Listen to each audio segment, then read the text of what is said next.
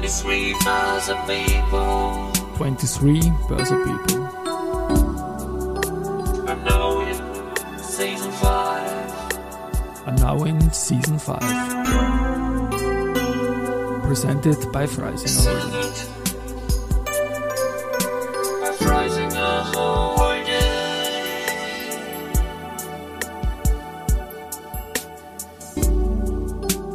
herzlich willkommen wieder zur Serie 23 Börse People. Und diese Season 5 der Werdegang und Personality Folgen ist presented by Freisinger Holding AG. Mein Name ist Christian Drastil, ich bin der Host dieses Podcasts und mein 17. Gast in Season 5 ist Dominik Leiter, Rechtsanwalt, Mentor, Investor in Wien und Landwirt in Osttirol. Lieber Dominik, herzlich willkommen und Servus bei mir im Studio.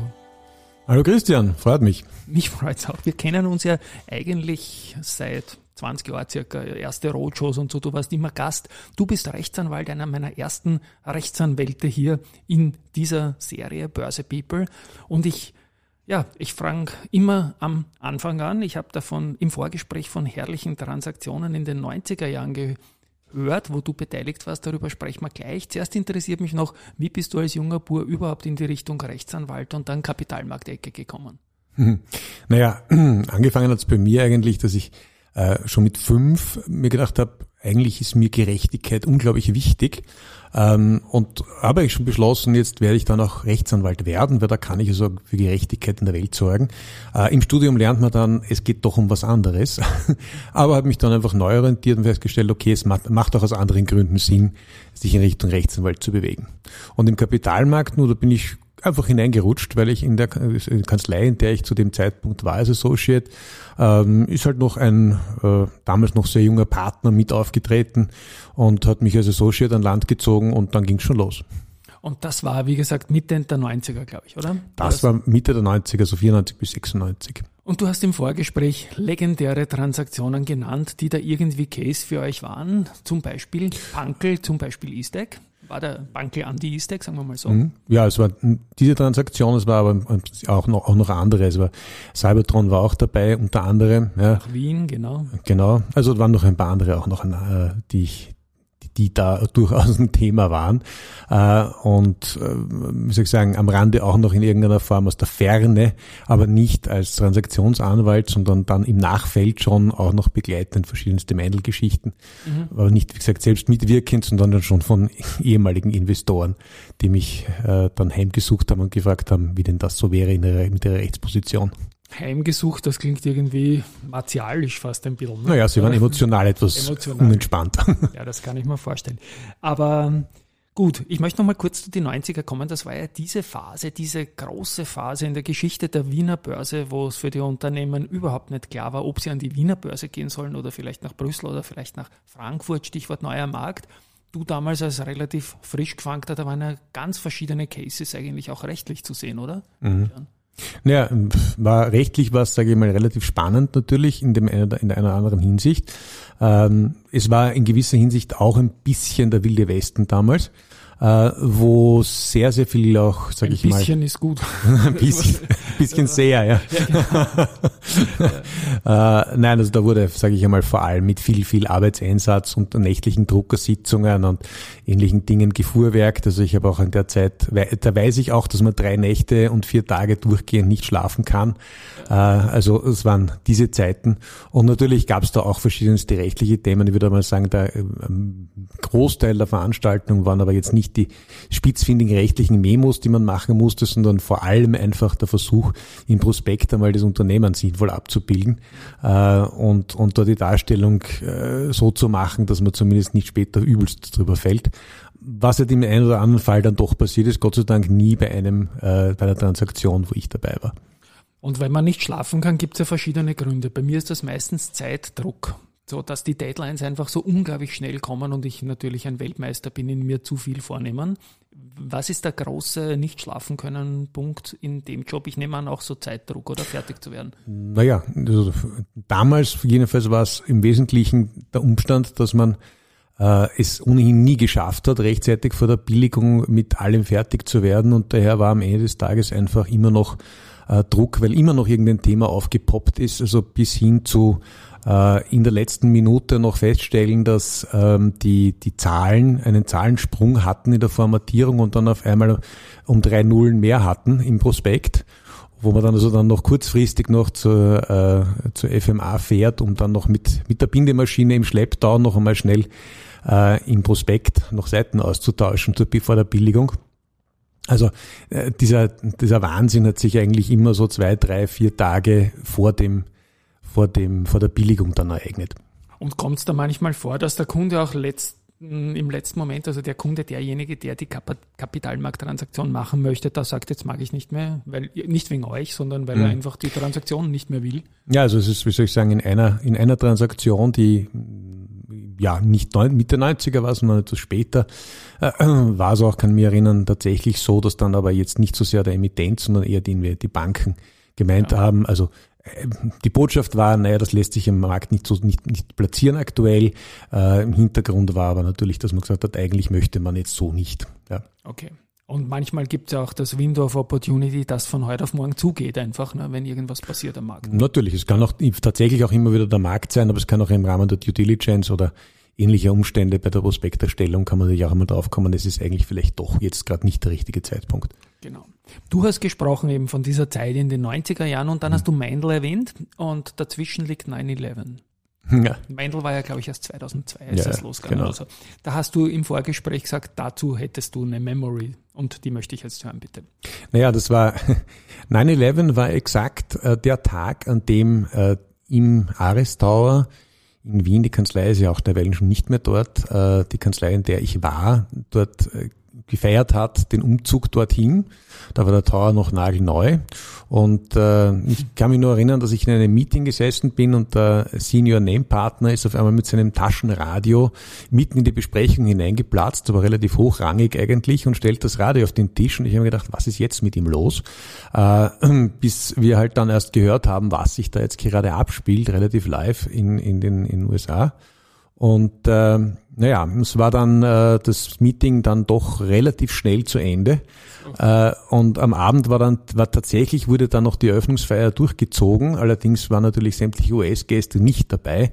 Und es war auch sonst eine mm, eher sehr, sag ich mal, beschauliche Feier unter den Umständen. Aber ich war, fand es immerhin noch beeindruckend, dass sie gemacht worden ist.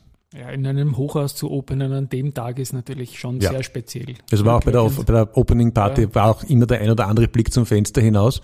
Also das fällt auch unter Force Majeure wie das Thema, was wir vor zwei Minuten gehabt haben, wenn vielleicht Last Minute bei einer Transaktion irgendwas nicht mehr so passt, ne, vom. Timing her. Genau. Gut. Wir sind in den Nullerjahren ähm, prosperierende Märkte, vor allem in Österreich. Hast du da ein paar Memories von, sagen wir mal, von 9-11 bis Lehman, nur was die Zeit betrifft, diese Hochkonjunktur im ATX, den wir von 1000 auf 5000 gezogen haben?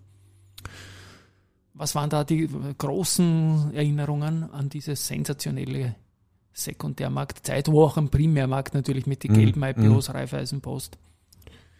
Ja, wie soll ich sagen, tue ich mir jetzt schwer, Dinge zu erzählen, die doch dem Anwaltsgeheimnis unterliegen, verstehe wo ich also dann nicht raus darf. Und das ist auch gut, dass wir das in dieser Folge so erwähnen. Mhm. Ähm, Detto 10er Jahre nehme ich an, das mhm. Kammernanwaltsgeschäft ist natürlich gut, dass das äh, sehr verschwiegen ist und das soll auch so bleiben. Aber dann sprechen wir doch ganz einfach über, sage ich mal, die Selbstständigkeit. Mhm. Du hast im Jahr 2017 beschlossen, ähm, Weisenheimer Legal zu gründen mhm. mit einem Co. Also ihr wart zu zweit als, mhm. als Founder da.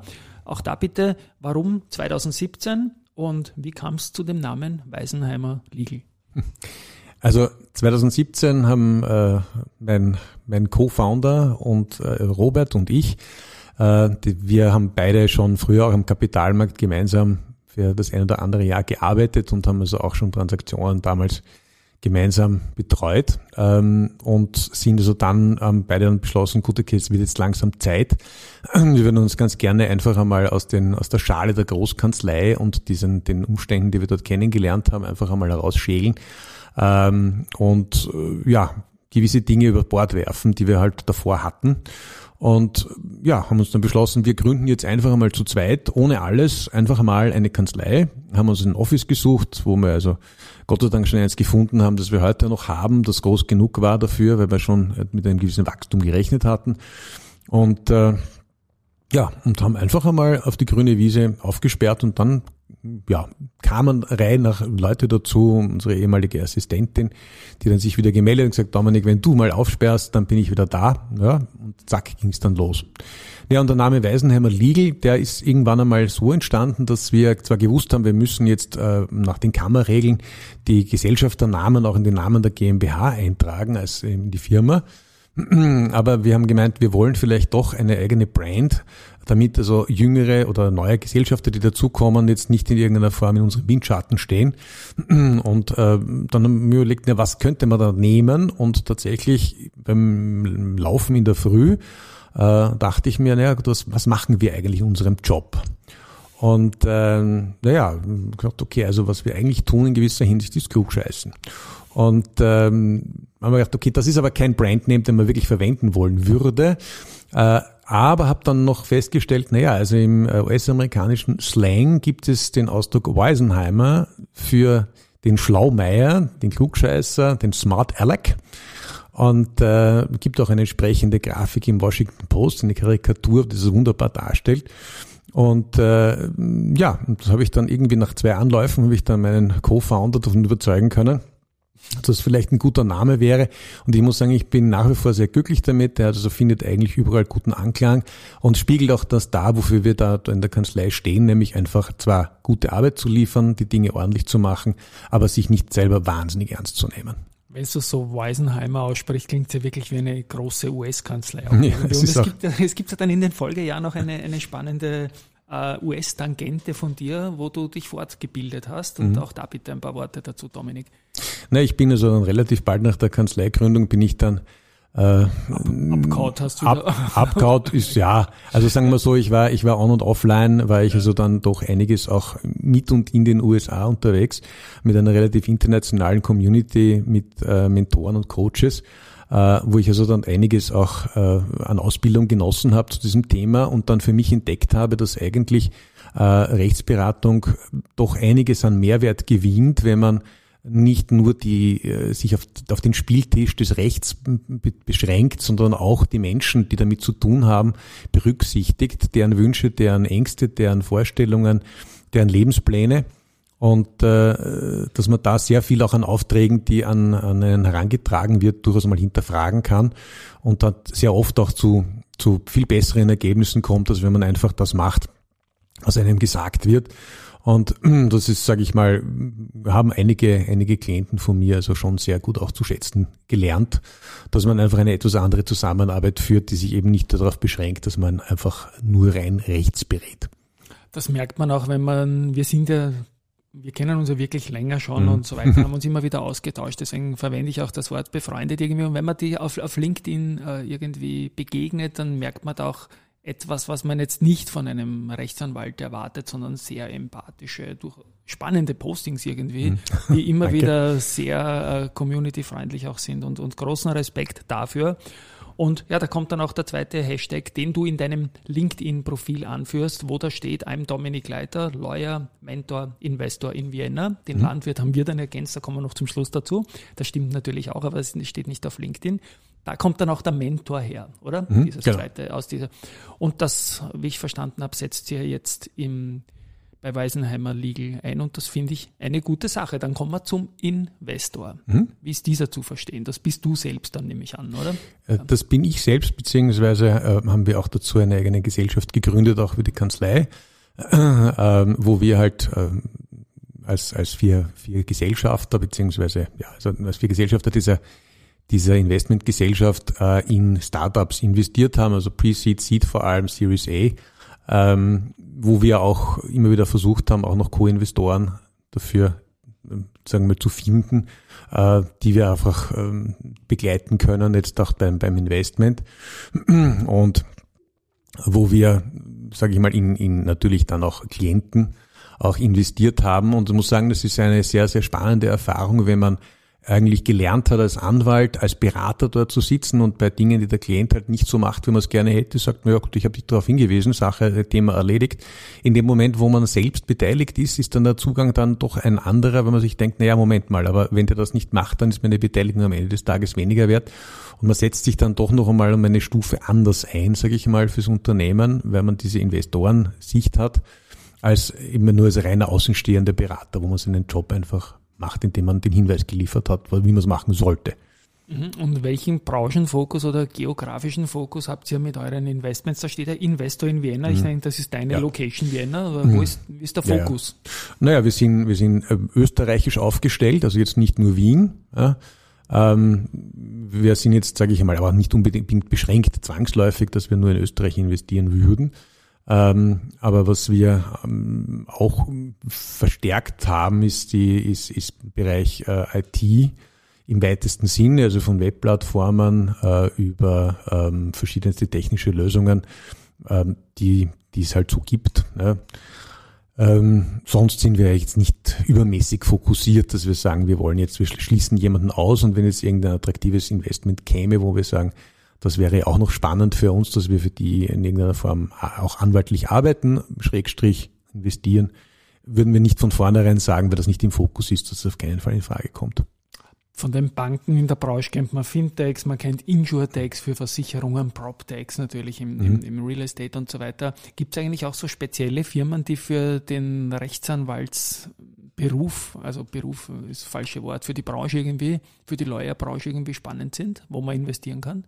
So irgendwas in Vereinfachung der, der Papierwege oder was auch immer? Nicht wirklich, ne? Nicht wirklich, ne? Nicht wirklich. Ne? Das wäre jetzt nur die, die Folgefrage gewesen. Und, und, und, und, und. Ähm, dann steht da noch Sailing. Ja.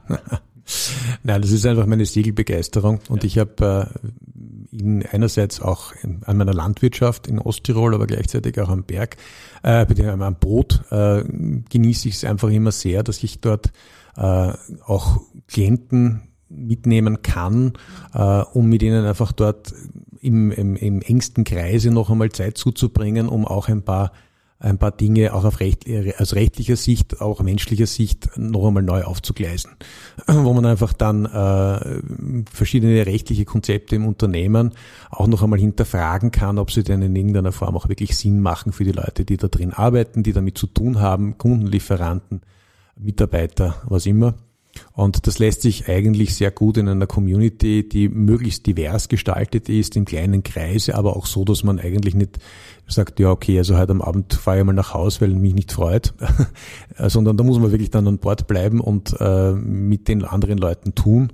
Da weiß ich es halt sehr zu schätzen, dass man in, in, in so einer Umgebung auch mit, mit, mit Klienten arbeiten kann. Ja, Finde ich einen wunderbaren Zugang und same hier auch über diverse mhm. Sachen, Tennis und Laufen immer wieder.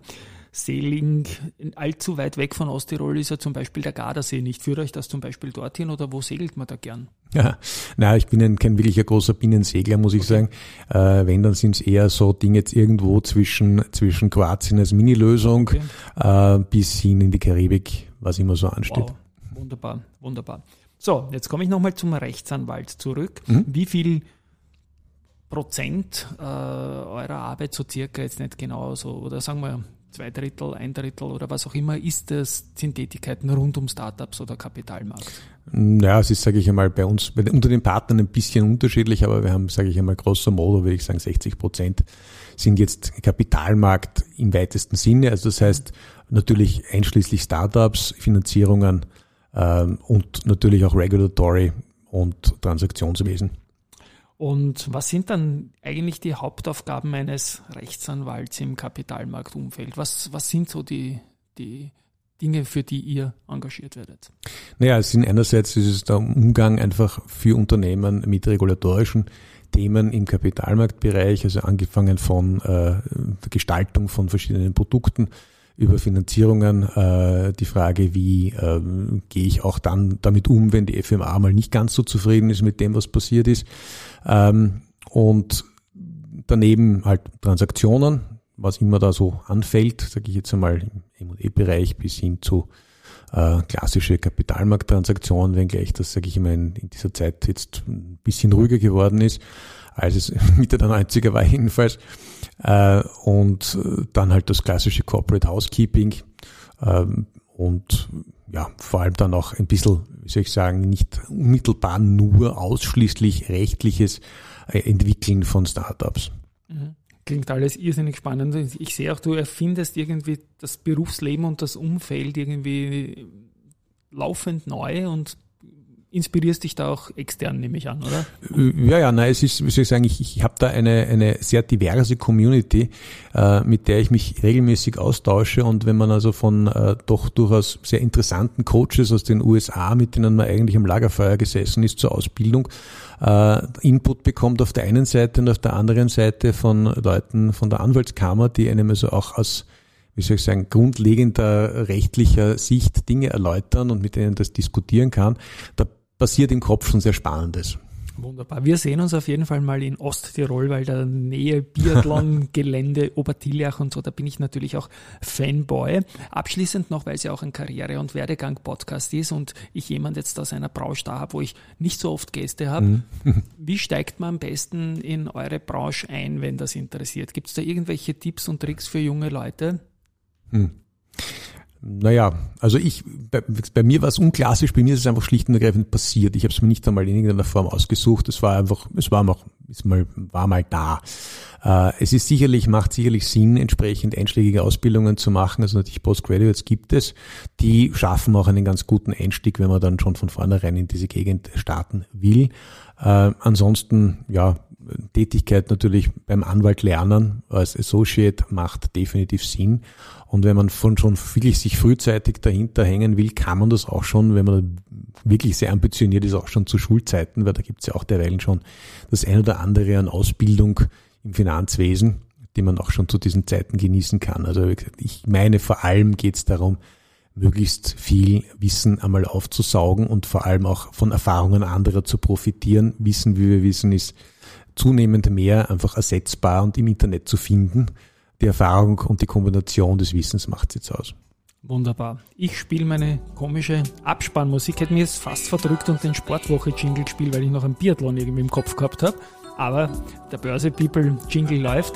Lieber Dominik, es war mir ein Volksfest. Ich finde das immer spannend, wenn Leute sich ihre berufliche Karriere so selbst richten und auch das Umfeld, dass es einfach auch leibend ist und Spaß macht. Mhm. Und wie so einer wirkst du einfach sehr authentisch. Und an euch da draußen, danke fürs Zuhören. Tschüss und Baba von meiner Seite. Ja, und viert euch und Servus. Dankeschön.